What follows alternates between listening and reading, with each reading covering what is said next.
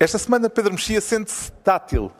João Miguel Tavares declara-se político-partidário e Ricardo Araújo Pereira confessa-se javardo. Está reunido o Governo Sombra no maior evento nacional de viagens.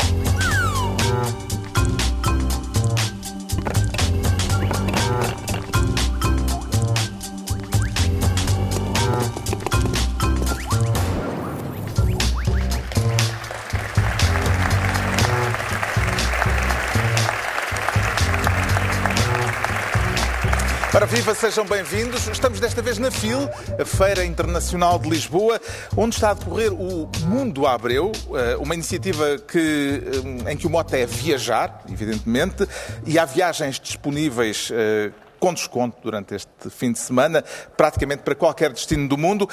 Onde é que lhe falta ainda ir, Ricardo Araújo Pereira?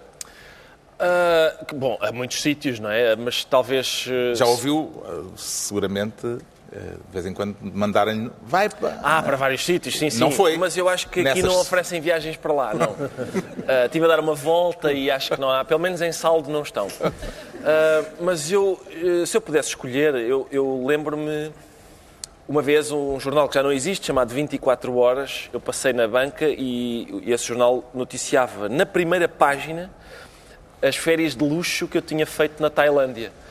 E eu ainda hoje nunca fui à Tailândia, por isso gostava de ir. Era, era Está um na sítio, altura sim, de o 24 horas renascer para poder propiciar uh, Para relatar agora sim. a verdadeira viagem à Tailândia. Gosta de viajar uh, com tudo planeado ou partir à aventura?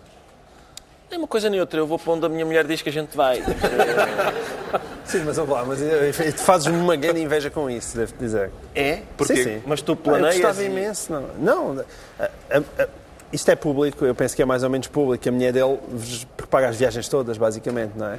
E eu, e eu gostava, pá, tenho alguma inveja. Mas nós estamos a ver o Foi- Ricardo como mochileiro, não é? Uh, a Não, ir, mas Não, é mas homem para isso. tem- Este homem já acampou muito.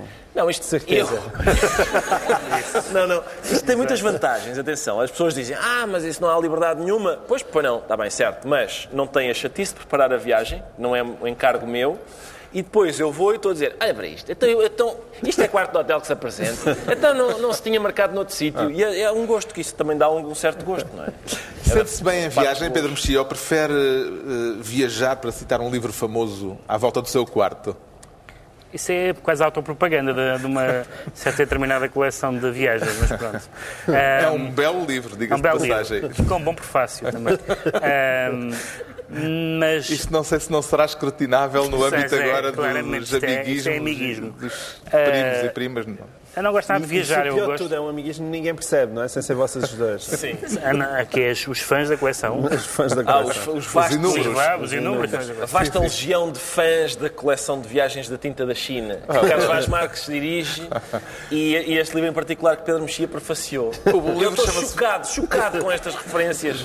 Viagem à volta do meu quarto, já o Almeida Garrett falava dele. É verdade. Portanto, acho que não, é, não faz mal nenhum falarmos dele, pois não. Mas respondo, respondo à tua É, pergunta. aliás, assim começam as viagens na minha terra. Que viaja à roda do seu quarto, que tem isso, é como isso. a via de metro, não sei o que, etc. Depois continua, eu sei de cor tudo, mas agora não quero estar a dizer.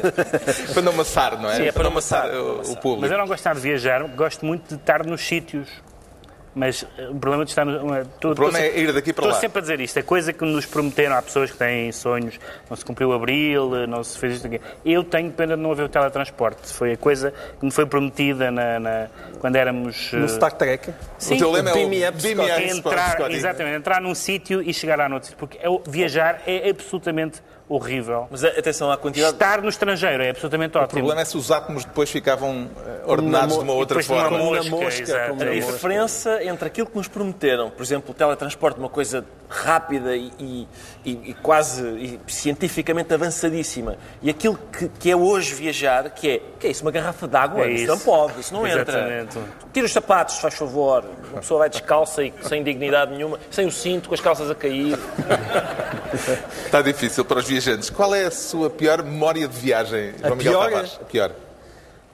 A pior memória de viagens acho que foi em Colónia. Foi uma Alemanha? vez- na Alemanha. Foi quando eu lá fui ver o Portugal-Angola no Mundial de 2006. Mas de propósito? Não, sim, de propósito de ver a bola. Mas ao serviço de um meio de comunicação. Não, pior, já vos conto. Ao serviço Mas da Galp? quase, quase, já, já vos conto sim, porque no, no caminho eh, roubaram uma carteira no comboio a caminho do estádio. E de facto eu nessa altura trabalhava no Diário de Notícias e tinha assim um cargo de semi-importância. E o patrão do Diário de Notícias era o Joaquim Oliveira, não é? Portanto, o senhor da Sport TV e da agência Cosmos. E então eles deram-me um bilhete, de facto. E, e então eu acho que foi Deus Nosso Senhor a dizer: não aceites bilhetes à borla para ir à bola. Foi, foi um. E porquê é que foi assim tão mal? Roubaram o teu bilhete. Roubaram uma carteira, pá. Ah, roubaram carteira. Roubaram E o bilhete estava lá dentro? Não, o bilhete não estava lá dentro. Consegui entrar. O jogo também não foi grande coisa. 1 a 0 para Portugal, gol do Pauleta logo no início do jogo. Mas sim, fiquei com a carteira e desde aí não nunca mais. pauladas em Paris. Não, Sim, mas isso foi em trabalho, é verdade. Sim, levei umas. Também conta? Sim, uma vez estava a fazer reportagem em Paris nos banlieues. Colónia é pior do que levar pauladas no lombo? Paladas no lombo é mais divertido, porque aí estava em trabalho. Portanto, esses não contam. Em trabalho não conta. Em trabalho acho que não conta. Viajar em trabalho não conta. Então, senão também estive na guerra e tal, mas não. Na guerra. O repórter de guerra, João Miguel Tavares. Bom, a viagem agora é pelos temas da semana. Daqui a pouco falaremos de mais uma baixa no governo, mas um dos temas da semana tem tudo a ver com viagens, eh, embora viagens menos vistosas do que aquelas eh, que podem encontrar-se durante este fim de semana aqui na, na FIL. Eh, Entraram em vigor na segunda-feira os novos passes de transportes públicos a preços reduzidos, o que leva o Pedro Mexia a querer ser ministro do empirismo. O que é que tem a dizer empiricamente a este respeito, Pedro Mexia? Empiricamente, as pessoas pagavam X vão pagar menos. E, dito isto, todas as acusações são verdadeiras. Desigualdade territorial, é verdade. E falta de investimentos de transportes públicos, é verdade. E eleitoralismo, é verdade. E, portanto, a oposição tem toda a razão. Mas as pessoas vão pagar menos. E, eu- e há uma grande... E há uma grande frustração de algumas pessoas na, na, na oposição e também nos artigos de opinião. E eu percebo essa frustração do ponto de vista político, tenho alguma empatia com essa frustração, que, que as pessoas, o que eles estão a dizer é as pessoas são tão estúpidas que não percebem que. Mas as pessoas eh, reagem, os eleitorados reagem a impulsos muito, muito óbvios e que são mais ou menos universais, que é devolveram uh, dinheiro, vou pagar menos, uh, It's the stupid. etc, etc. E, portanto, eu acho que a, a tentativa de minorar, independentemente de ter- ter havido cenas bastante caricatas, nomeadamente a, os três partidos da esquerda a discutir de quem era a paternidade da, da medida, isso foi bastante eh, caricato, é evidente que, que é, claro que é eleitoralista, qualquer medida com apelo popular eh, em ano eleitoral é eleitoralista, mas as críticas parecem-me um bocadinho críticas iguais às que, às que se faziam ao governo quando ele tomou posse, que é toda aquela, toda aquela primeira fase do governo, das, das devoluções, das, dos, das, eh, de repor a situação anterior. É perfeitamente possível dizer, e muitas das pessoas o têm dito, e em alguns casos com razão, ah, mas aquilo era, aquilo era enganoso, aquilo era falso, aquilo vai nos conduzir ao mesmo. Tudo isto pode ser verdade. Vai, Mas- vai chamar o diabo? mas há um empirismo, e por isso é que eu usei essa palavra, que é uma- as pessoas confrontadas no- na sua experiência pessoal, que não é grande raciocínio político, mas é um raciocínio eleitoral determinante, eh, eh, as pessoas confrontadas com quanto é que pagam, quanto é que recebem, quanto é que têm ao fim do mês, quanto é que lhes custa eh, o cabaz de compras, essas coisas, etc. Já considerou a hipótese de requerer o passe ou vai continuar fiel ao, trans- ao transporte público individual? Vocês têm um fascínio pelos meus meios de locomoção. Deve ter havido Temos 200... de proletarizar. Teve a ver- deve ter havido 200 referências ao facto de eu, de eu andar de táxi, aliás, de Uber, ah, no- no- no- neste programa. Não, não, não tenho nada contra cada pessoa, cada pessoa se locomove como, como, como Mas quiser. a pergunta era, era apenas se Não, não, eu acho, pensou eu acho que... requerer eu- o passo eu acho, mas nestas eu acho- circunstâncias. Mas eu acho graça é novas. Ele entende isto como uma crítica classista. Sentiu isto como um Sim, remoque. sim, é? É, pois é para o lado é que eu duro melhor, estou-me nas tintas para isso. Eh, o passe único permite viajar eh, com o mesmo título de transporte em todos os transportes públicos das áreas urbanas que aderiram à medida. Eh, vê como eleitoralismo. Já disse que o facto de ser a N eleitoral tem eh, significado. Sim, e não é só serem ano eleitoral. Mas é- vê mais depressa eleitoralismo ou uma medida virtuosa, eh, até em termos ambientais, por exemplo? Sim, em termos ambientais, em termos ambientais sim. O que, o que acontece é que isto já foi, nós tínhamos falado da, da questão dos transportes já há uns meses, já não sei a propósito de que notícia, e é verdade que, por exemplo, há, há alguns estudos que há sobre transportes, as pessoas dizem que, que, a não utilização dos transportes públicos eh, o preço, acho que era a terceira variável por ordem de importância. E, portanto, não é, não é o alfa e o ômega, e nós temos assistido, nomeadamente este ano, nomeadamente no ano passado, no verão passado, a coisas bastante caricatas com os transportes públicos em Portugal. E, portanto, não é como se os transportes públicos fossem um mar de rosas de todo. Agora, é uma medida que é, lá está, imediatamente positiva para quem é beneficiário dela e que é muito difícil contrariar, mesmo argumentando, ah, então e fora dos grandes centros urbanos, ah, mesmo argumentando, ah, e, e a, a depauperação das carruagens, etc, etc. Tudo isso, tudo isso é verdade. Nenhum dos argumentos contra esta medida é verdadeiro, mas nenhum deles é criptonite, propriamente. São tudo argumentos que deixam intacta uma medida que toda a gente considerará em si mesma positiva. E isso é muito difícil de contrariar, e isso é, uma, evidentemente, uma grande habilidade eleitoral. Subscreve a afirmação do Primeiro-Ministro João Miguel Tavares eh, quando ele diz que esta é a maior revolução nos transportes públicos nas últimas décadas. Quer dizer, nas últimas décadas aconteceu imensa coisa nos transportes públicos, não é? Houve o comboio na ponte, o metro do Porto, as bicicletas e as trotinetes, muita coisa que acontece. E, eh, aliás, o uso das bicicletas em, em Lisboa, para mim, é, é, é o início de uma revolução que me parece fundamental. Agora, independentemente disso, eu concordo com o que o Pedro disse. É uma boa medida, genuinamente. E é verdade que há um, uma certa, um certo ah, desconforto da direita em Mal relação perder? a isto. Eu não sei se é um mal perder, é. Eu quero dizer muito mal disto, mas é difícil, não é? E, e Marcos pessoas- Mendes diz que o PSD, eh, o Marcos Mendes, que é um antigo líder social-democrata, diz que o PSD não foi muito feliz eh, neste tema do passe único. Eh, Não, até porque a questão territorial que eu consigo compreender é evidente que isto beneficia sobretudo esmagadoramente. O, o, Rio disse que havia, que havia portugueses de primeira, de segunda e terceira. Os de primeira eram os de Lisboa, que eram os que beneficiavam esmagadoramente desta medida. A seguir vinham os, os do Porto e, e depois havia os de terceira categoria, que eram os do resto do país. Agora, tendo em conta a especificidade desta medida, é muito difícil compreender como poderia ser de outra maneira, pois serve para reduzir passos. É evidente que os maiores beneficiários é nos, nos centros mais populosos. Não, não haveria maneira disto ser feito de outra maneira, não é? Agora, é bom ou é mau? E esta é uma medida que eu acho que é objetivamente boa. Este governo socialista muitas vezes não teve nada. Houve medidas que nós podemos dizer que são tipicamente socialistas, como o aumento do salário mínimo, que correu muito bem ao governo, porque não afetou em nada uh, uh, o, o, nível de desemprego, ao contrário do que muita gente pensava, incluindo eu próprio. Mas tirando isso, tirando isso mesmo as, as chamadas reversões e as reposições, em boa parte delas tiveram a meter mais dinheiro no bolso, onde meteram mais dinheiro no bolso foi numa classe média e às vezes mais do que isso, como nas questões das reformas. Mas, mas esta medida em si é uma medida muito positiva. Vê sobretudo, uh, vê sobretudo como uma medida de caráter social, de caráter ambiental ou de caráter eleitoral?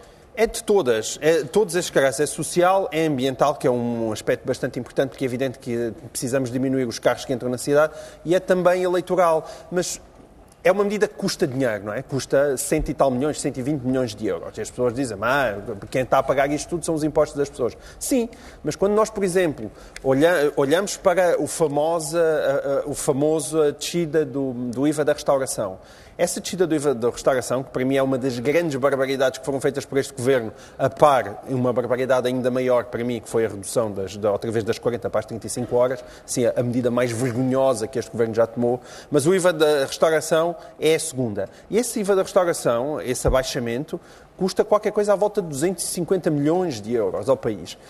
Quer dizer, quando nós compramos isso, quer dizer, o IVA da restauração custa o dobro. E, e, é evidente que a questão dos espaços sociais é muito mais justa, não só por questões ambientais, mas porque é uma medida que sobretudo, beneficia efetivamente pessoas que têm menos rendimentos. Porque, como, como qualquer pessoa da classe média lisboeta ou classe média alta lisboeta sabe, que tem empregadas em casa, sabe que essas desgraçadas dessas senhoras, além de serem mal pagas, andavam a pagar passos de 50, de 60, de 70 e às vezes de 80 euros, porque não conseguem viver perto de Lisboa, vivem muito longe e têm que vir trabalhar na cidade. Na cidade. Essas pessoas e as famílias dessas pessoas são muito, muito beneficiadas e isso não há maneira de olhar para isto achar que é uma má medida. Ou seja, sim, são 100 milhões de euros, são mais 100 milhões, 100 milhões de euros que todos os portugueses pagam, mas neste caso acho que pagam bem. À direita, o desagrado uh, por esta medida foi expresso hum, de várias formas. Por exemplo, uh, pelo historiador Rui Ramos, num artigo de opinião, no Observador, o que é que lhe parece, Ricardo Araújo Pereira, a argumentação de que mais valia que nos deixassem o dinheiro no bolso, com menos impostos, em vez de reduzirem o preço dos passes? Quer dizer, a redução do, do preço dos passos deixa dinheiro no bolso. Pessoas que pagavam 100 passam a pagar 40, isso deixa 60 no bolso.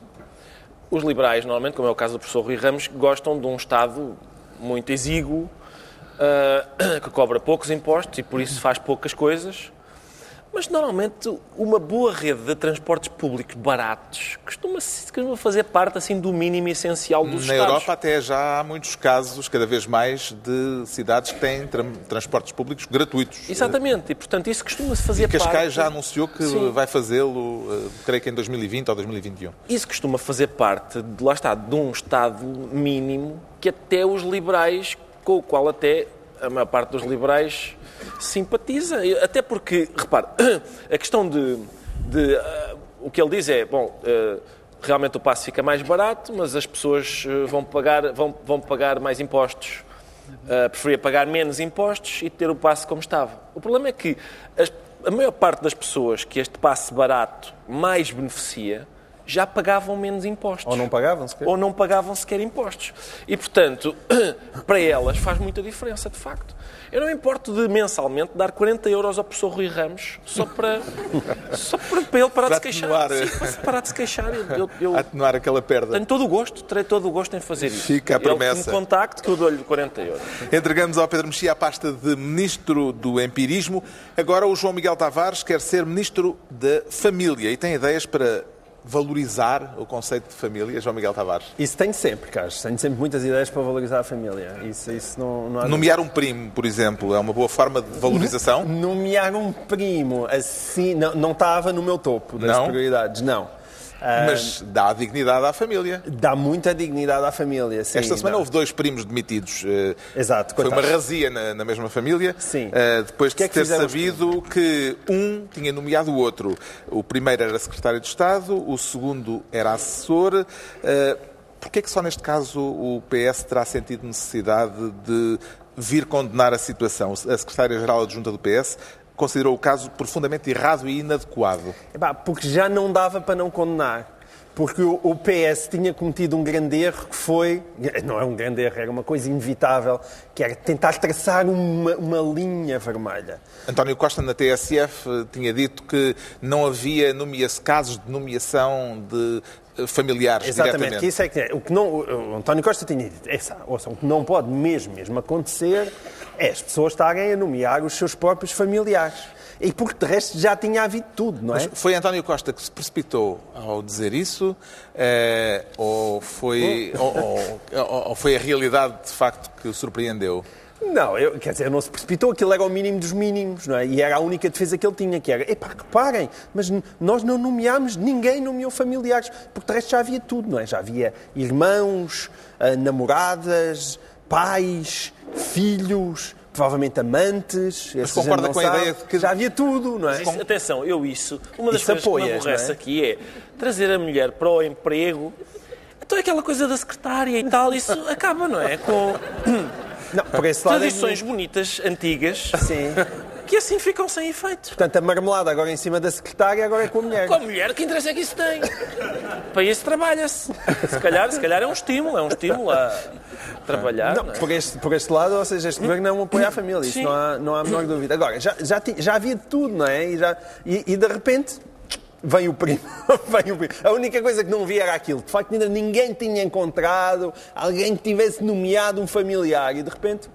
Mas concorda com essa ideia de que eh, um titular de um cargo público, do- de um, um membro do governo, não pode nomear alguém da confiança por ser da família? Eh, Não, é- eu acho mesmo. Nem em gabinetes. Não? É mesmo essa coisa, ah, se é um pessoal de confiança política. Não quer saber. Acho que as, as, as, as famílias devia estar completamente proibida de entrar Mas em é de confiança espécie de política e quando o membro do governo deixar de estar no governo, Epá, também o adjunto ou fazer é, amigos, também... vá fazer amigos. fazer amigos. Saia da família, alarga o mundo e de- deixa a sua família, aliás, está na Bíblia, Mas deixa lhe a sua acontece- família, vá para o mundo, vá para o mundo e faça amigos. Não lhe acontece então ter diz, menos olha, relação oh, amigo, com amigo. Não lhe acontece ter menos relação e menos amizade com um primo, com primos do que com pessoas eh, que são seus colegas de, de escola, por exemplo, ou coisa assim. Acontece, mas esse argumento o senhor, modera- o senhor moderador admitirá que é um bocadinho, digamos assim, rebuscado. Então, porquê? É verdade, é verdade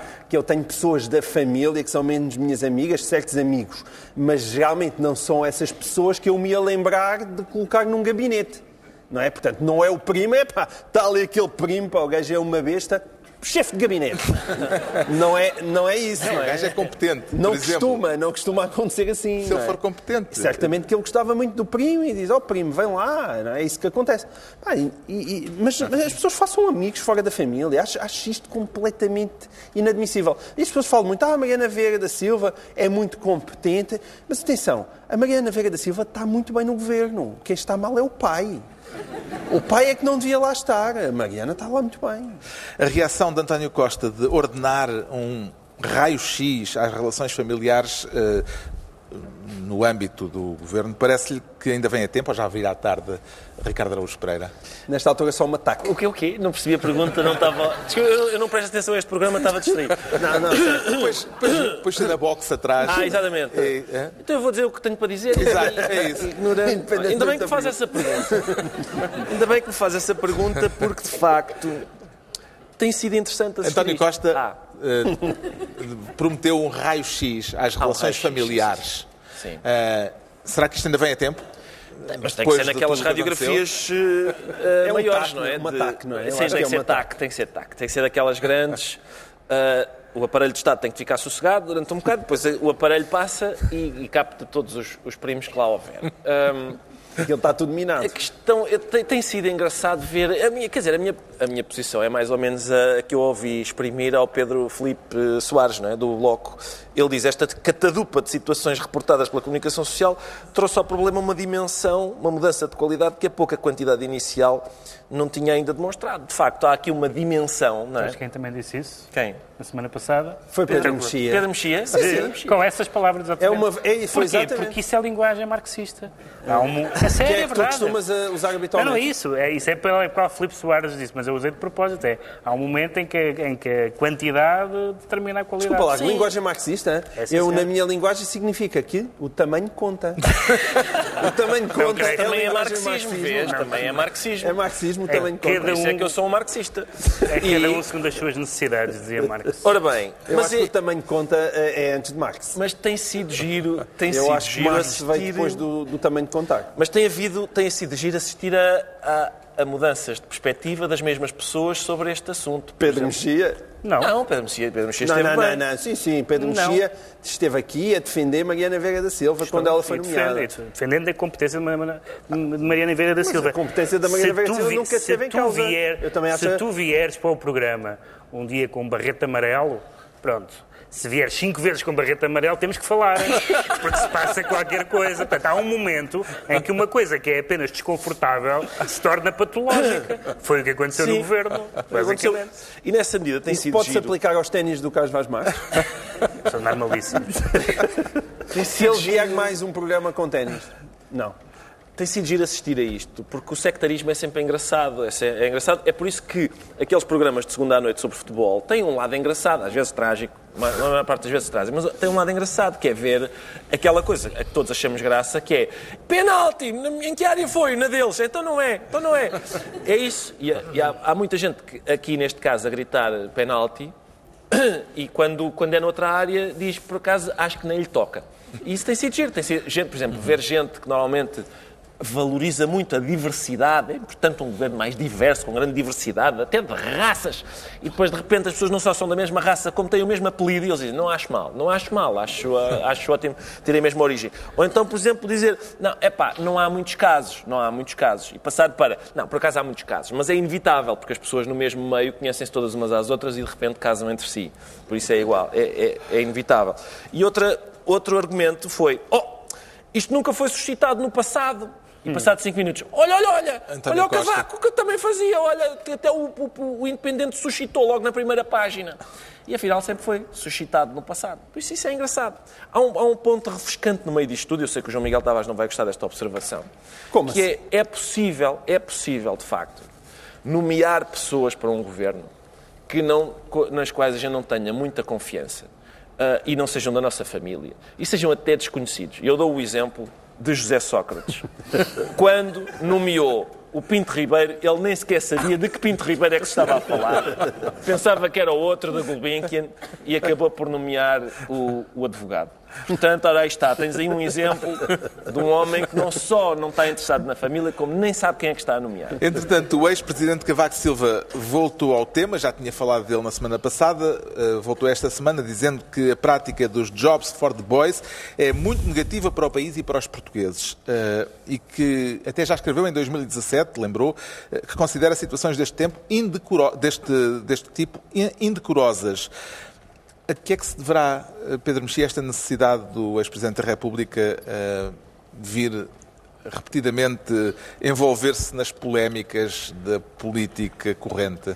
E se ele tem jeito para isso? Não sei, mas é muito má ideia, porque há bocado falando na criptonite e várias dessas intervenções foram recebidas com uma ótima criptonite, que são os polígrafos da vida.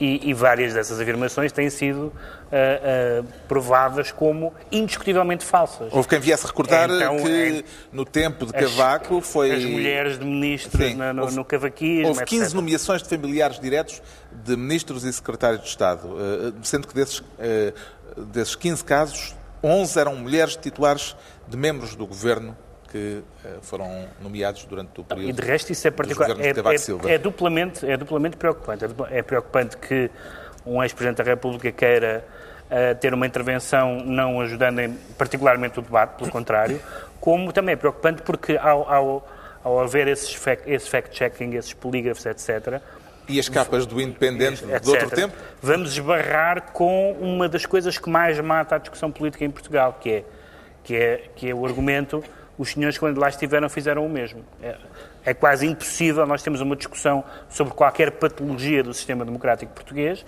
seja protagonizado pelo PS, seja protagonizado pelo PSD, em que alguém não diga os senhores, quando lá estiveram, fizeram o mesmo ou pior, e é raro que isto não seja verdade. Eh, só que isso sendo verdade, é um bloqueio total.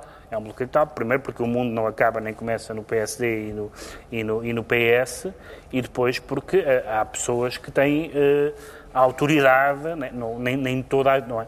Eu não sou adepto daquela ideia de que são todos iguais. De facto, os dois principais partidos, e o CDS um bocadinho também a reboque, são muito parecidos nessas coisas, nessas práticas. São objetivamente, documentalmente, documentadamente muito parecidos. Exato. Mas não é, não é impossível eh, de- que, o que- que- os princípios que, que sejam eh, violados possam ser, eh, continuar a, a ser a denunciados.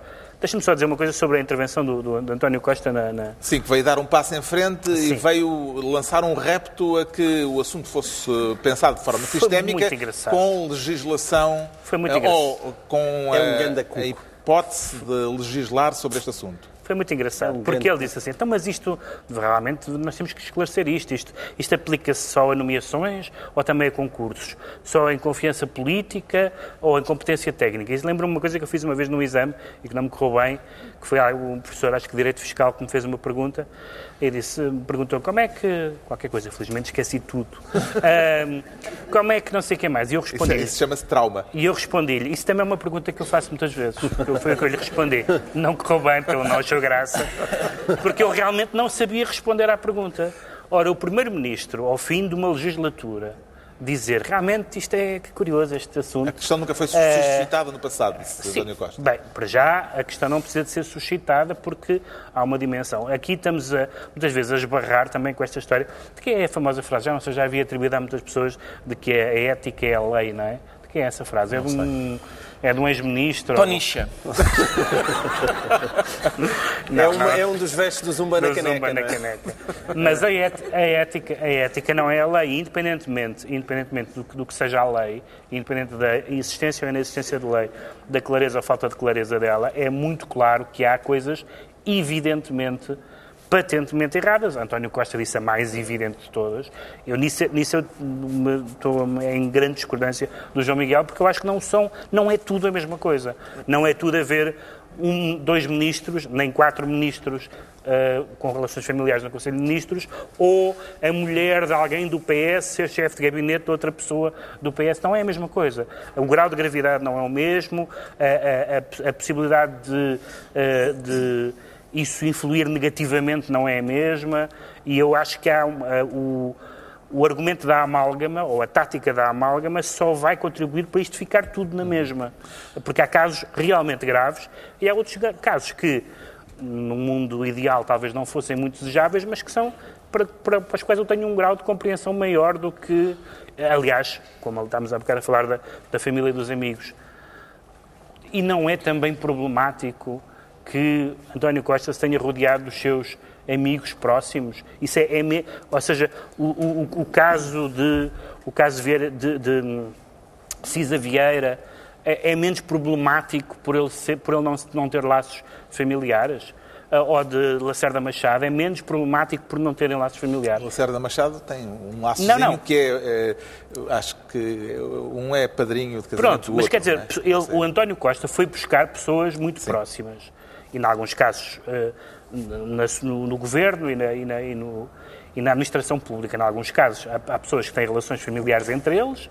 A questão há é que. Um caso em que caso- tem relações em familiares diretas. De competência, de, de- de confiança política, membros É do isso. gabinete. Por isso é eu- é confiança política e, E são eu pessoas isso, eu que isso acho a sua confiança, não mas é? eu isso acho natural. Acho natural que na confiança política, que em cargos de confiança política, a, proximidade com a pessoa, eu só tenho, eu não sei como é, que, como é que são as pessoas que estão aqui que estão a ouvir o programa, eu só tenho confiança em pessoas que conheço. Não, não confio em nenhuma pessoa que não conheço, não- por definição. Se eu não a conheço, não confio Mas nela. alguém está a falar de nomear pessoas que ninguém conhece? Não, não, estou a falar de pessoas, estou, tu, tu nomeias para cargos de confiança pessoas com quem tens relações prévias. Às Com vezes, certeza, por às isso as vezes questões da amizade, evidentemente, têm que ficar fora das regras, porque senão a amizade não é um conceito que, que se consiga colocar em lei. Dizer, Ah, este, não, não se podem nomear amigos. Isso, isso não existe, é impraticável. Agora, Até a questão dos é familiares... é inescrutínável, Sim, é não é inescrutível. possível- Não, não, não é mas, mas, mas o, que estás a dizer, do que estás a dizer é familiar, não familiares diretamente, como foi este caso muito típico dos dois primos, mas veres na, na- no governo ou na administração pública essas- essas- esses cruzamentos que não são nada diretos. A, a- a mulher, a mulher de um, que na altura nem sequer era mulher, é chefe de gabinete do outro. Eu acho que se nós vamos com esse grau de perfeccionismo, Uh, não, não- não percebo qual é o ganho que se tem com isso. Porque o ganho que se tem com isso é que as regras sejam claras nos casos patentes, graves e problemáticos, como seja o Conselho de Ministros, é o caso mais evidente de todos, O. Presidente da República eh, sugeriu que a lei devia ser mudada na sequência daquilo que António Costa disse no Parlamento. Parece-lhe que há mudanças a fazer na lei, João Miguel Tavares? Não, o que ele diz é, já que a ética não resolve, o que disse o Presidente da República, já que a ética não resolve, então que se muda a lei. Eu parece-me razoável. Mas isso. mude-se como? O que, é, o que é que se põe lá na lei? Não se podem nomear primos? Sim, ou familiares, até. E primos até que grau? Com certeza que tem que ser até um grau. Não, eh, o, o público está-se a rir, mas é exatamente isso. Tem que ser até um grau, sim, primeiro grau, uma coisa assim. Eu, eu não vou lá e eu escrever a lei, mas parece-me Não, mas- razoável. Parece-me razoável. Porque é um problema evidente, não é? E sogras? E sogras? A sogras foi a piada do Paulo Rangel. Paulo não é? Rangel o Paulo Rangel já fez essa piada. Só não Sim. nomearam as sogras. É uma piada um bocado batida e leva um ponto negativo pela falta de originalidade, mas, eh, mas de resto. O João Miguel Tavares fica então Ministro da Família e à altura do Ricardo Araújo Pereira se tornar Ministro não governamental. Isso é uma figura que existe ou uma invenção assim às três pancadas, Ricardo Araújo Pereira? É, é a segunda. É a segunda. Uma invenção às é- três é- pancadas. sim, sim, sim. O que é que tem a dizer sobre a invenção de cargos e insti- instituições assim às três pancadas? Gosto. Gosto porque eu gosto de criatividade, gosto de ver eh, criatividade política em ação. Eu Vamos analisar passar- um caso Sim, concreto. Um caso concreto. Eh, uma situação concreta. Que tal, por exemplo, uma associação para a dinamização de projetos e redes globais de cooperação e desenvolvimento, Muito bom logo. e aprendendo fogo, que de acordo com uma investigação do Jornal Público, nunca foi reconhecida oficialmente, da qual não se conhece qualquer atividade, eh, mas que ainda assim foi buscar 150, 350 mil euros de fundos públicos para instalar a sua sede eh, num edifício camarário Exatamente. de Castelo Branco. 150 mil da Câmara e 200 mil sacados à, à À Europa, que é o que a malta Mas gosta. pá, vamos explicar isto devagar para ver se, se todos estamos no mesmo. Enfim. Ah, na mesma página, não é? É Comprimento costuma de onda? Comprimento de onda, é isso mesmo. Ah, portanto, o que se passa é o seguinte: há uma organização não governamental para o desenvolvimento em Castelo Branco. O Zé António Cerejo, do Público, que é aquele jornalista que morde e depois não larga, foi lá ver o que é que se passava. Portanto, é uma organização não governamental para o desenvolvimento em Castelo Branco que não revela o que faz, não mostra o relatório de atividades, não diz quem, quem são os sócios e não é uma organização não governamental para o desenvolvimento porque precisa de uma certificação que não tem. Tirando isso, está ótima. está tudo bem. E em que foi medida é que o caso é politicamente Porquê? mais sensível pelo facto de tanto o atual como o anterior presidentes de Câmara de Castelo Branco eh, estarem ligados a esta Exato. instituição Essa é escrita parte pelo gira. público como uma ONG fantasma? ONG Fantasma. Portanto, o que se passa é o seguinte: segundo o público, a ONG chama-se Latitudes, mas Latitudes escrito L apóstrofe Atitudes. E então parece francês, parece Latitude. Latitude. E esse- eu- alguém escreveu isso e bem esta semana, na última página da Visão. Parece um é- perfume. sim, Latitude tem um perfumezinho francês, não é? Mas depois a descrição é essa coisa interminável. É associação É, para o pois sim. desenvolvimento de redes Para a dinamização de projetos e redes globais de cooperação e desenvolvimento. Exatamente. E quem já fez trabalhos de grupo na escola sabe que isto é só é uma frase para encher. É pá, ainda não temos as 20 páginas que o professor disse. Então, pera, vamos engonhar com umas palavras que não querem dizer nada. É isso. Portanto, mistura o perfume francês com a capacidade portuguesa para falar sem dizer nada. E depois, o presidente da Latitude hum, hum, propôs, requereu o subsídio à Câmara. O presidente da Latitude e o presidente da Câmara eram a mesma pessoa. há quem diga, epá, isto cheira... Não, há, aquele, há sempre aquele conflito interior, não é? Porque o presidente da Latitude teve que se entender com o presidente Mais da um Câmara. caso E de calhar- família, não é? Não, não, não, Não é não, bem, não, não é não, não é porque ele não é nada a si próprio. Não Ah, é, não é nada. Então- Quer dizer, partilha código genético. Sim, mas não é nada. O que é que tu és a ti? Não, eu- mas eu, eu sou um caso muito específico porque eu Tu a ti não és nada. Não só- Não és mãe, não és pai. Sim, não, eu- não- a eu- ti- em relação a ti não és nada. eu conheço-me apenas de vista. Atenção. Uma pessoa que se me vir na rua atravessa para o outro lado. Ahm, mas então, sim, foi isso. Eh, O caso está todo muito cheio de, de aspectos hum, bonitos como esse. Um, eh, e, ah, e depois, en- então, os fundos são para. ah, Recuperar a fazer- sede, é? recuperar a sede, a sede da organização que não se sabe o que faz. Ah, Mas a sede acho que ficou impecável. ficou impecável para fazer coisas imaginárias. Entretanto, a Associação veio eh, garantir que existe mesmo, saiu em defesa do Presidente da Câmara de Castelo Branco, as Através de um explicações comunicado- de um comunicado. Que não é assinado. As- o, o jornal em que saiu o comunicado telefonou a perguntar: está bem, mas isto é assinado por quem? E ele disse: não, isso não dizemos. Não. As explicações convenceram naquele comunicado, João Miguel Tavares. Não, o comunicado era muito engraçado por duas razões. Uma é esta que o, que o, que o Ricardo estava a dizer, não é? Pri- Primeiro, o José António Cerejo, que é, que é ótimo jornalista, e já está na reforma, atenção, ele já está reformado e continua a fazer isto tudo. Ahm, e, e- e- e, portanto, ele foi lá investigar e, e, evidentemente, enviou perguntas, não é? E, e não consegui saber nada daquilo. Mas depois, de repente, essa latitude, ou latitudes, lança um comunicado. A primeira característica é não está assinado. E os próprios jornalistas disseram, nós recebemos este comunicado, mandámos para lá um mail ao senhor que recebeu, dizer sim, mas quem é que assina o comunicado? Que é logo uma coisa que uma pessoa fica repousada, não é? É uma instituição, lança um comunicado e ninguém o assina e... e- Comunicado anónimo. Um comunicado anónimo. Sabes o que é que? Em vez de mandarem para o jornal, punham um daqueles passamontanhas E dava uma- e davam uma conferência de imprensa a dizer. eh, Exato. Sim, as Mas- Farc querem comunicar o seguinte. Mas o, o- o ponto que eu gostei mais era, foi o ponto 7 deste comunicado, que vale a pena ver, porque diz que é, é a argumentação para dizer que o Jean António Cerejo, só por isto, não pode chegar à conclusão que não existe uma ONG. E então o que eles diziam é, independentemente de poderem ter existido formalismos não essenciais que à data não tivessem sido integralmente cumpridos, não podem, por isso, concluir que isto não é uma ONG. Tipo, estes pequenos, exato, estes pequenos formalismos não essenciais, que é existir e fazer alguma coisa. Sim. Pequenos formalismos. Segundo o José António Cerejo, um desses formalismos era receber a certificação de que é uma ONGD da Sim. parte do, do organismo que certifica que as ONGDs são ONGDs. São ONGDs. E, portanto, isto é, é, é- é magnífico, é magnífico. E o que é que lhe ocorre dizer sobre o, o nome Latitude, eh, Pedro Mexia, neste Ah, contexto? agora sim, agora eu quero ouvir a crítica. Deixa-me só dizer que geralmente há muitos casos de ONGs que não são NGs. Mas esta é a primeira ONG que não é O. Não é O, não é sequer é O. Nem, nem, nem sequer é O. Não, há duas coisas que me, para utilizar aquele argumento que o João Miguel às vezes utiliza, o olfativo, há duas coisas que me cheiram sempre a esturro, que é na- em marcas e coisas desse género, e em designações, que é o uso, o uso, da- o uso do capa, uma coisa que se chama contacto com capa, parece-me sempre uma coisa de meninas, de meninas no sentido profissional. Olha, estás a ofender os do, ocupas, Do pá. terciário. Os ocupas é uma empresa? Não. Ah, bom. Os ocupas são Ah, sim. mas têm capa? Ou então aquelas, ou aquelas eh, lojas que têm designações, por exemplo, uma vez vi um talho que tinha um nome e depois por baixo acharam bocado bruto dizer talho, talho. Então era boutique de carnes. Eu nunca entraria numa boutique de carnes, parece uma coisa realmente. E este. Parece este... onde a Lady Gaga vai comprar aqueles vestidos, não é? Exatamente. Ah, e, portanto, tudo isto é. Todas, todos estes pormenores são, são pitorescos. Nós vamos ter outros pitorescos daqui a Vamos, sim, senhor.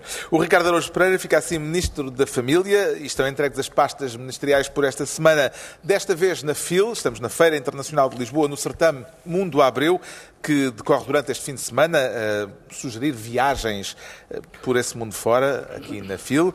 Eh, Enquanto nós continuamos a viagem pelos temas da semana, com o João Miguel Tavares, ainda em modo autárquico, continuamos eh, no mundo autárquico, a declarar-se político ou partidário. Não teme perder o mandato por isso, João Miguel Tavares? Não, não tem perder o mandato por isso. Ah, mas já agora, deixa fazer aqui um elogio ao Governo de Sombra como o programa de política que mais descentraliza. Tivemos em Castelo Branco e agora verdade. vamos para Vila Viçosa. hein? E, e isto, é uma vem história... a propósito Fica da- sempre da- bem quando os programas se elogiam a si próprios. Mais Não ninguém se Se não é? gostar de mim, quem gostará? É verdade. Isso parece uma frase daquelas do Facebook. Não, vai, era uma frase do, do, do leite, do leite matinal. Se eu não gostar de mim, quem gostará? Tá. Não vias televisão. Mas o Carlos tem razão. É uma frase parente daquela pedras no caminho, peguem-as todas e façam um castelo. Parece mesmo. Bem, eh, isto é o pretexto para Frase falarmos. tão bonita, não sei porque é que a desprezas. É o pretexto para falarmos da condenação do Presidente e do Vice-Presidente da Câmara de Castelo Branco. Não, que... Vila Viçosa. Os de Castelo Branco também falar- mereciam. calhar. Estávamos a falar de Castelo Branco antes, foi um, aqui um erro por aproximação. Bem, eh, de Vila Viçosa, eh, perderam o mandato esta semana, foram destituídos do cargo. O que é que eles fizeram de suficientemente grave para justificar eh, esta sentença? João Isto Miguel é uma Tavares? história muito engraçada. É uma, é uma história pequenina, mas ao mesmo tempo muito sintomática da maneira como funciona o país e também da maneira como funciona as câmaras do PCP nas suas relações com o partido e com a CGTP. Ahm, esta notícia, não sei se, se- se a nossa caríssima audiência se recorda, foi apareceu aí há coisa de foi apareceu em 2015. 11, 12, hã? Não, isto é por, não, isto é Ah, por causa de a 2015. Isto nasceu de uma manifestação que oc- ocorreu em novembro de 2015, no dia em que o governo de Pedro Passos Coelho, o segundo governo, não é? E o famoso governo de 11 dias, ia cair no Parlamento. E a CGTP decidiu nesse dia, que é logo, logo, logo em si uma coisa extraordinária, decidiu fazer uma manifestação em frente ao Parlamento. E surgiu uma notícia a dizer, isto era por causa de Montemor, nem era diretamente Vila Viçosa, mas houve três câmaras envolvidas, foi Évora, Montemor e Vila Viçosa, mas que em Montemor as criancinhas tinham ficado sem transporte escolar porque os autocarros tinham sido usados para transportar o pessoal porque as câmaras são comunistas, tinham sido usados para transportar o, pessoal ah, para a, manifestação da CGTP. E vai daí, houve um, um grupo de cidadãos indignados com aquilo que decidiram processar essas, essas câmaras. Em Évora e em Montemor a coisa foi arquivada, mas em Vila Viçosa ah, aquilo ah, foi para a frente. E o que é que eles invocavam? Invocavam que uma Câmara Municipal não pode agarrar em autocarros próprios e colocá-las ao serviço de uma central sindical como a CGTP. E, de facto, quando nós vemos a sentença, a sentença em si é uma sentença muito bem feita, que dá razão a este grupo de cidadãos e que, e que dá como culpado o, o, o, Presidente e um dos vereadores e com consequente perda de mandato. Eles, evidentemente, agora vão recorrer. Mas, de facto, a quantidade de ilegalidades que eles conseguiram praticar naquele gesto de agarrar numa câmara e colocá-la ao serviço, basicamente da CGTP, é de facto extraordinária. Em primeiro lugar, eles deram, imaginam que é uma Câmara Municipal, deu o dia aos seus próprios funcionários para irem protestar contra o governo. Portanto, o dia, as pessoas, nem, embora houvesse uma greve convocada, nem sequer foi preciso usar isso e, portanto, foram simplesmente até lá. Depois, colocaram ao serviço um autocarro, ou um ao serviço, lá está, político ou partidário, que naquilo que é o regulamento dos veículos está fora do âmbito de atuação, que segundo aquilo só pode ser para fins educacionais, humanitários, de assistência e sociais e desportivos. Portanto, o âmbito político ou partidário está fora Podem ter daquilo. vindo por desporto. Po- Podem ter vindo por desporto, sim, exatamente. Ah, mas o problema, é- atenção, ele até argumenta, o, o, o, da o- o juiz, não, o Ah, é juiz. até argumenta que eles podia ser um fim social. Podia ser um fim social associado à CGTP, que as, centrais sindicais também podem ter fins sociais. O problema é que aquilo era muito claro, porque a concentração foi anunciada como visava a rejeição do programa de governo e consequente demissão de um elenco sem credibilidade nem legitimidade democrática. Ora, isto não é a mesma coisa que um piquenique. E nessa reunião camarária em que foi aprovada a assistência do autocarro, houve um dos, dos presentes, um dos vereadores condenados, que diz que com a deslocação se prendia com o derrubo de um governo que durante quatro anos foi extremamente nefasto para a política nacional e para os trabalhadores. Então toma lá um autocarro para ir protestar. Ora, tudo aquilo é ilegal, porque ainda por cima o sindicato não era uma associação do município e só as associações do município é que podem usar o autocarro. Depois o autocarro só podia sair se tivesse dois terços da lotação e, na verdade, só saiu com 19 trabalhadores. E, portanto, aquilo é um pupurri de ilegalidades Também que deu ainda por nisto. cima nem vieram engrossar muito a manifestação. Não vieram a ingressar muito a manifestação, mas eh, ainda assim eh, usaram um autocarro inteiro pago pela Câmara. E é evidente que isto não é possível. E o PCP, que muitas vezes está com, sempre com a boca eh, muito cheia do seu orgulho por não se meter em trafolhices, e é verdade que é muito raro apanhá-lo em trafolhices individuais, mas quando mete o partido parece que tudo é permitido. E isto é evidentemente uma vergonha. Uma Câmara Municipal por colocar os seus autocarros ao serviço de uma central sindical estando-se nas tintas e pondo os seus próprios municípios a pagar. O facto deste Presidente de Câmara condenado se chamar Manuel Condenado merece-lhe alguma reflexão, Ricardo Araújo Pereira? Sim, parece, parece de facto uma profecia desagradável. Dá para citar ser. Shakespeare, não? Pois sim, o que há num nome e tal, não é? E eu não sei exatamente, pode ser, pode até ter condicionado o juiz. eh, Se viu lá condenado, Já está condenado. Já está, assim, eu, eu quer dizer, eh, eu. Não é o Presidente da Câmara da Chamusca que se chama Queimado? é, era, era, sim, não é? sim. Mas condenado, quer dizer, condenado é um destino mais. Eu espero não vir a gerar peras. Ahm, e se a gerar, que elas saiam ainda pequeninas, porque está-se mesmo a ver do sítio de onde brotam, não é? convinha-me. Que belíssima imagem. Não, o que é que queres que eu Foi um, faça? foi um bom Bela pensamento. imagem. Foi, nunca tinha pensado nisso. Em princípio. É isso. Mas podia É. ser pior, não é? E este é o meu comentário sobre este tema. Ou seja, o que tu estás a dizer, basicamente, preferias chamar-te Oliveira. Se calhar, sim, sim. Era, ficava mais descansado. Sim, sim. Ficava mais descansado.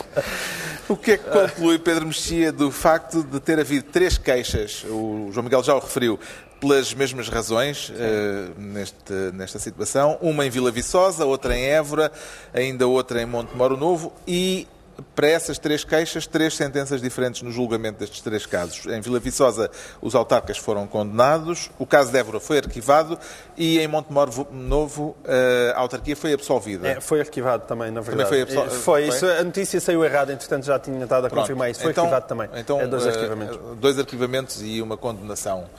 Não, na verdade, isso, isso, isso, isso em si mesmo é normal, ou seja, era preciso que os factos fossem estritamente iguais, eh, que aquilo que fosse provado em tribunal fosse estritamente o mesmo O e que regulamento fosse o e mesmo. que os juízes tivessem estritamente o mesmo entendimento. Esses, esses três fatores dificilmente se, se eh, reúnem, até por isso que às vezes no mesmo caso há decisões diferentes de tribunais, do Tribunal e do Tribunal de, de- de Recurso. Portanto, isso até do ponto de vista jurídico não, não, não, não vejo nada de anormal aí. O que há, o que há aí de interessante, e isto curiosamente liga-se com o tema da bocado das famílias, que é o facto de estarem a aparecer estes casos ligados ao Partido Comunista, ahm, que tinha, e, e merecidamente, creio eu, uma, uma, e tem eh, uma boa reputação autárquica, mas que é por causa da história da família. O que o João Miguel disse, acho que é exatamente o que se passa. O, Partido Comunista nunca teve, que nós conheçamos, ah, casos, de, ou- casos relevantes de corrupção individual, como os, como os partidos com peso autárquico têm, mas existe um bocadinho esta lógica familiar, e já aqui falámos de, outras, de outros casos sobre festa do Avante, etc., que evidentemente não é uma particularidade do, do Partido Comunista, até nas, nas, nas ah, eleições internas do, do, do PSD se falou de autocarros e de câmaras a, a, a interferir na vida partidária, mas a, a diferença aqui é que, como o, como o Partido Comunista não tem casos individuais ah, relevantes e como não aparecem muito ah, estes casos na comunicação social, está a reagir de uma forma particularmente áspera ao escrutínio, que é normalíssimo, não tem nada de errado.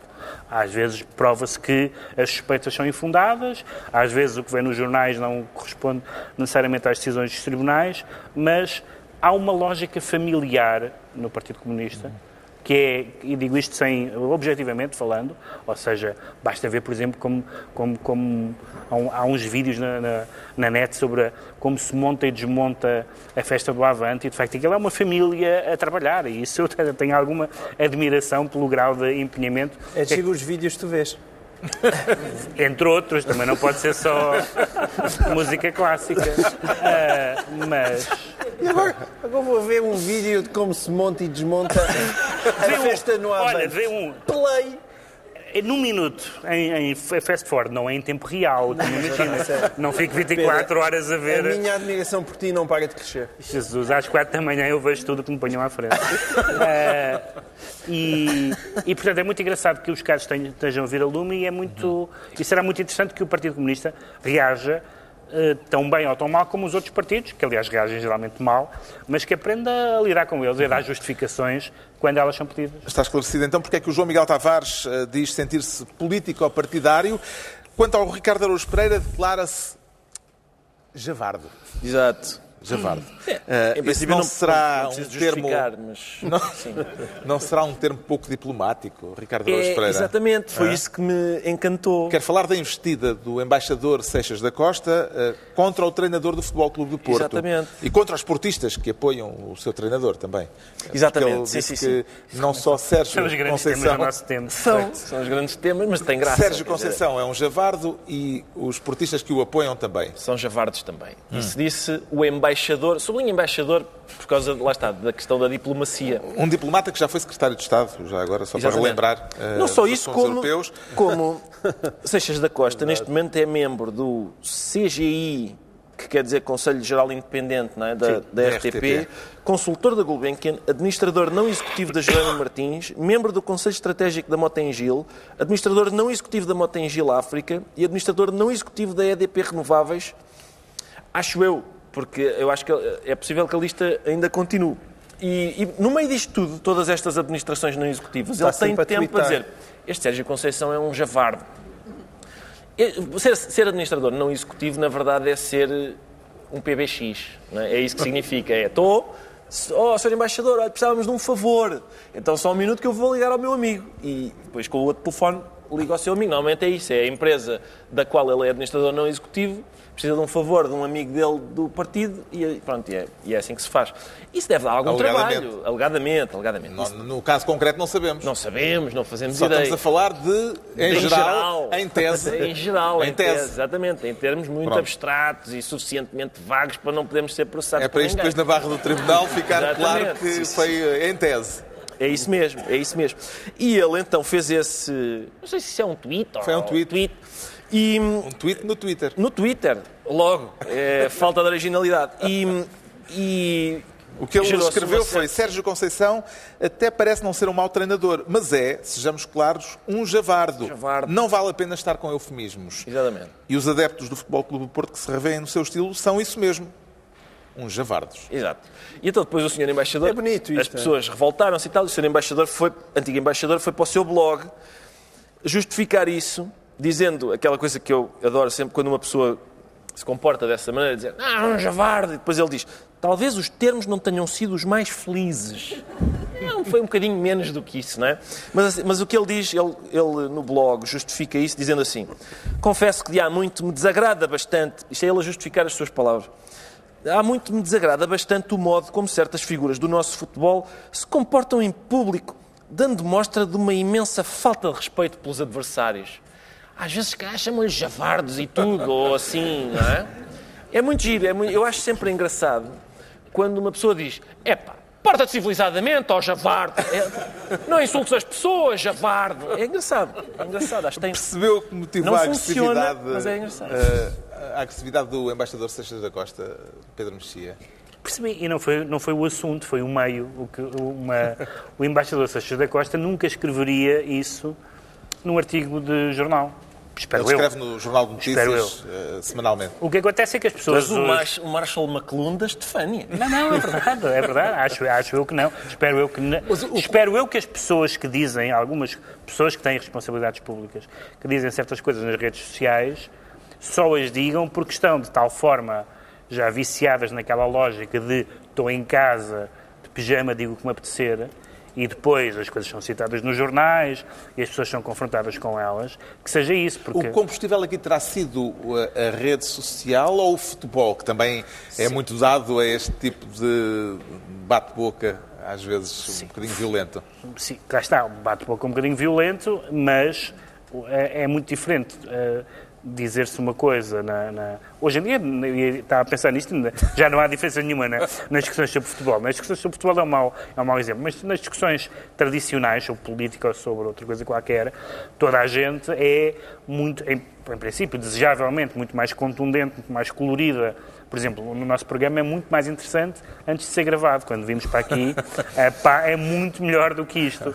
Só que depois há isto, há processo, há essas coisas e, portanto, o programa... Há uma é- contenção natural depois é mais- aqui, não é? E é bem que seja assim. Eu não tenho pena que seja assim. Acho que é normal que as pessoas em Se comportem diferentemente se em público. comportem diferentemente e- em público e em privado. privado e que tenham uma certa contenção na linguagem quando têm um certo estatuto ou uma certa eh, imagem. Uhum. E isso tem a ver com uma coisa que eu acho que praticamente ninguém ainda atinou em Portugal e noutros países também, que é a relação que uma pessoa com responsabilidades públicas tem, eh, deve ter com, com as redes sociais.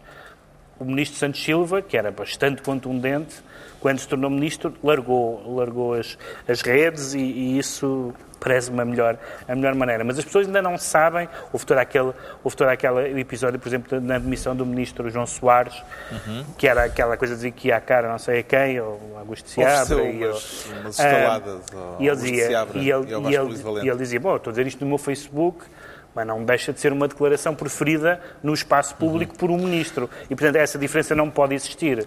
Eh, essa diferença não pode existir. E as pessoas acho que ainda têm a ideia de que... Que aquilo não é espaço público. Que não é espaço público e é espaço público. A É espaço resposta contida de Sérgio Conceição pareceu-lhe suficientemente diplomática perante as circunstâncias, João Miguel Tavares?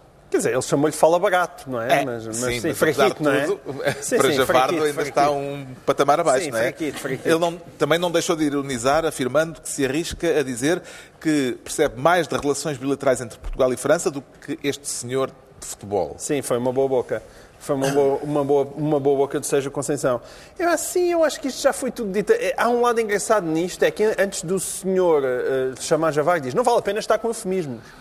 Mas e depois veio-se arrepender. Ou seja, não, se calhar valia a pena realmente estar com eufemismos. Ah, uma coisa ou outra. Como é que Mas podia quem- ser? eh, Não, não quero reescrever aí rapidamente o, o tweet para usando Com um um eufemismo. eufemismo? Sim. eh, É um, é um. Ah, seu embaixador, ou assim, não sei, não estou a ver. Não. Não, não, em relação ao. Eu sei, eu sei. Isso é verdade. Não estou a Quer dizer dizer, aquilo, talvez. aquilo é uma coisa. Você é um, é um embaixador do Twitter, em vez de Javardo, substituía por. eh, talvez dessa. Sim. É, que eu acho que quem teve melhor nisto tudo foi, sabem quem? A Comissão dos Trabalhadores da RTP. Hum? Porque vai lembrar uma coisa muito boa, que é que o senhor, como já se disse aqui, faz parte do Conselho Geral Independente e que, como tal, é obrigado a manter comportamentos de reserva, imparcialidade e isenção, coisa que o senhor esqueceu, mas veio lembrar uma outra coisa muito boa, é que o senhor Paulo Dentinho foi corrido por andar a mandar bocas no Facebook e foi corrido de diretor da RTP. E provavelmente o senhor Seixas da Costa devia fazer a mesma coisa em relação ao Conselho. Nós, aliás, tivemos justamente essa discussão quando foi o caso de Paulo Dentinho. Exatamente. Mas a questão é que quando ele foi nomeado para o Conselho Geral Independente, o Paulo Moraes veio dizer: então, mas este senhor é nomeado para o Conselho Geral Independente da RTP e é administrador não executivo da Motengil e da EDP, que são grandes anunciantes deste país e se representam um conflito de interesses claro. E mesmo assim não saiu e agora vai sair por causa do Javardo? Eu acho que todas as, as- as- todas as desculpas são boas para ele sair. Já sabemos porque é que o Ricardo Araújo Pereira se diz javardo. Agora vamos tentar perceber porque é que o Pedro Mexia diz sentir-se tátil, como São Tomé, Pedro Mexia.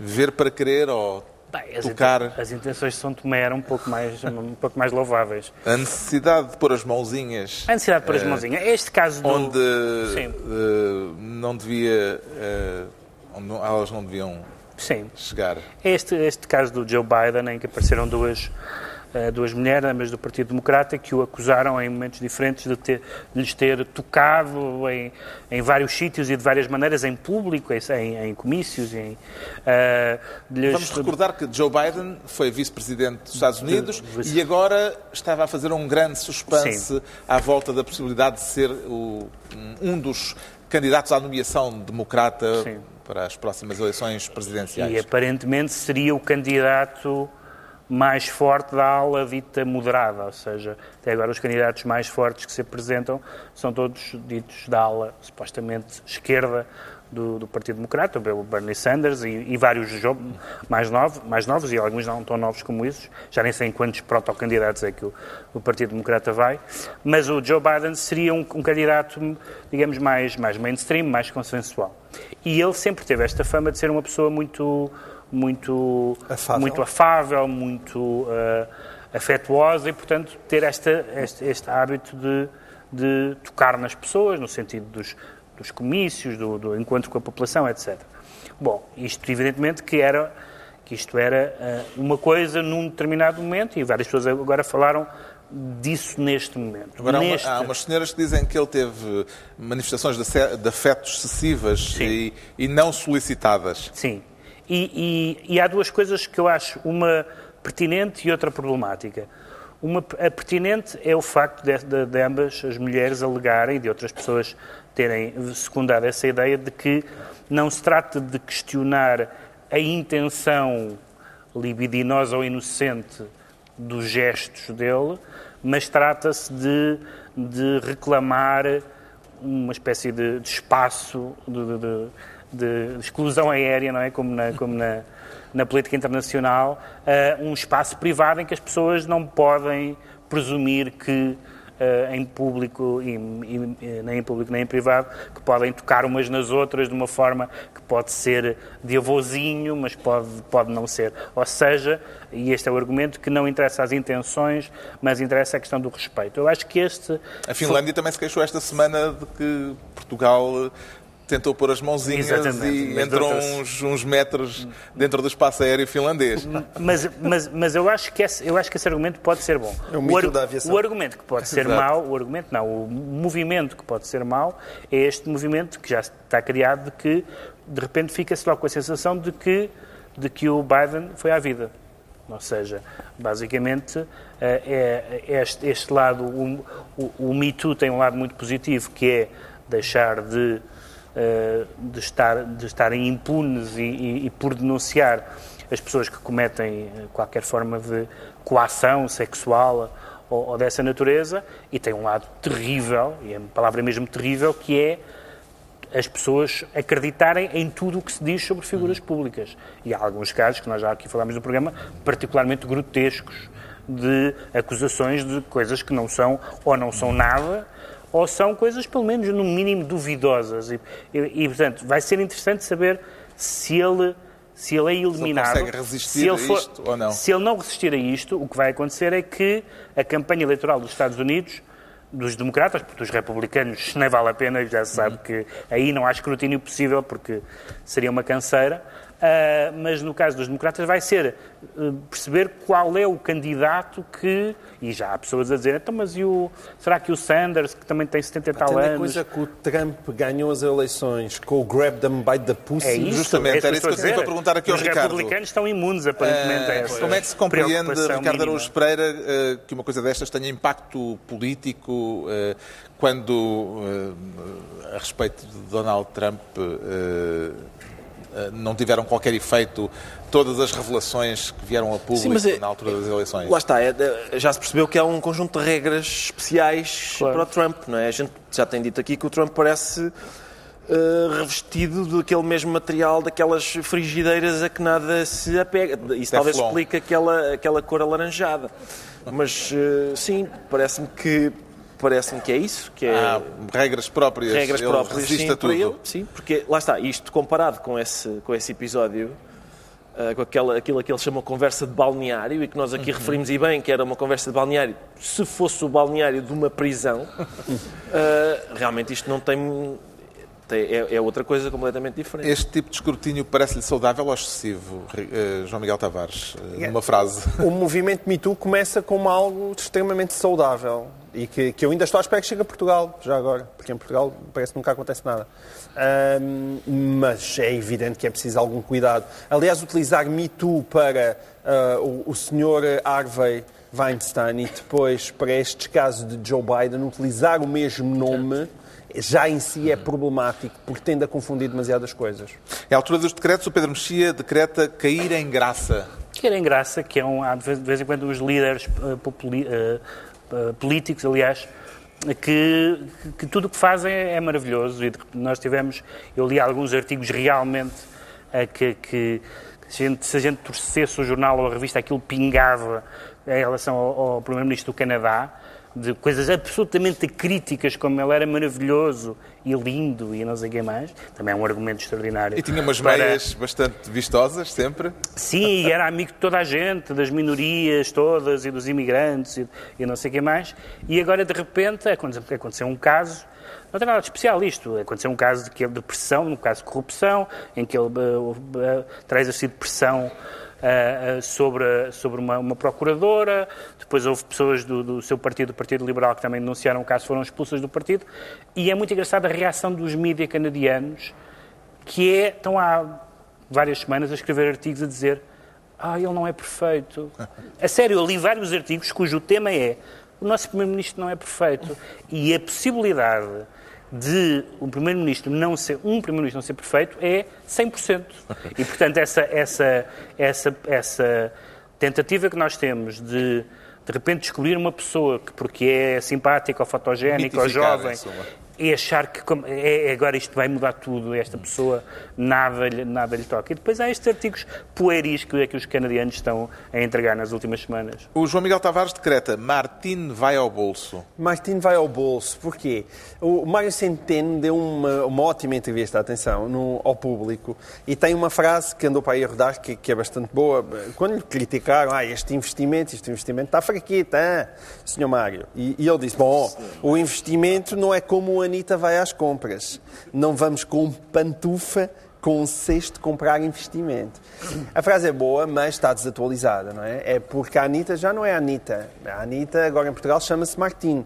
Portanto, é isso. Eu proponho que ele troque o Anitta vai às compras pelo Martim vai ao bolso, que acho mais adequado. O Ricardo Araújo Pereira decreta É, dá, chega para lá. Chega para lá, assim, é mais uma peripécia do partido. Na verdade, não é partido, é da, daquele candidato. proto-partido. Que também não é candidato, atenção. Eu não sei como é que é, é difícil a gente arranjar uma terminologia. Aquele gajo. É o Chega, aquele, o Chega, não é? De André Ventura. Chega de André Ventura. Foi aquele. O Chega de André Ventura que não há meio de se formalizar. Ah, Até e- parece triste com isso. e até, e eu tenho pena, porque quem, quem já viu o André Ventura a discutir foras de jogo com o Otávio Machado na CMTV percebe que ele tem tudo para ir elevar o debate para o, para o Parlamento Europeu e por isso é uma pena que não possa fazê-lo. O que aconteceu foi o seguinte: portanto, primeiro, fazer aqui uma pequena cronologia. Mas rapidíssima. Tem Ah, muito rápida. Portanto, primeiro, o, o André Ventura quis formalizar o Chega, disse: Eu tenho aqui, quero, quero ser candidato pelo partido que é o Chega. E o Tribunal Constitucional disse: Não dá, porque nós aqui na democracia Não tem regras. E o senhor apresentou assinaturas de menores de idade, é uma coisa que não se pode, e de agentes da autoridade, que também não. E ele foi-se embora e disse assim: voltou e disse: Então tive aqui uma. Realmente, candidatar-me pelo Partido Chega não posso, mas tive uma ideia completamente diferente, que é candidatar-me pela coligação Chega. E o Tribunal Constitucional disse outra vez que não, desta vez eu não percebo o argumento jurídico, mas acho que é não porque nós não somos parvos. Acho que. Está concluída mais uma reunião semanal, desta vez na FIL, eh, que este fim de semana convida a viajar com o certame Mundo Abreu. Dois, oito dias, à mesma hora, novo Governo Sombra, Pedro Mexia, João Miguel Tavares e Ricardo Araújo Pereira. Obrigado.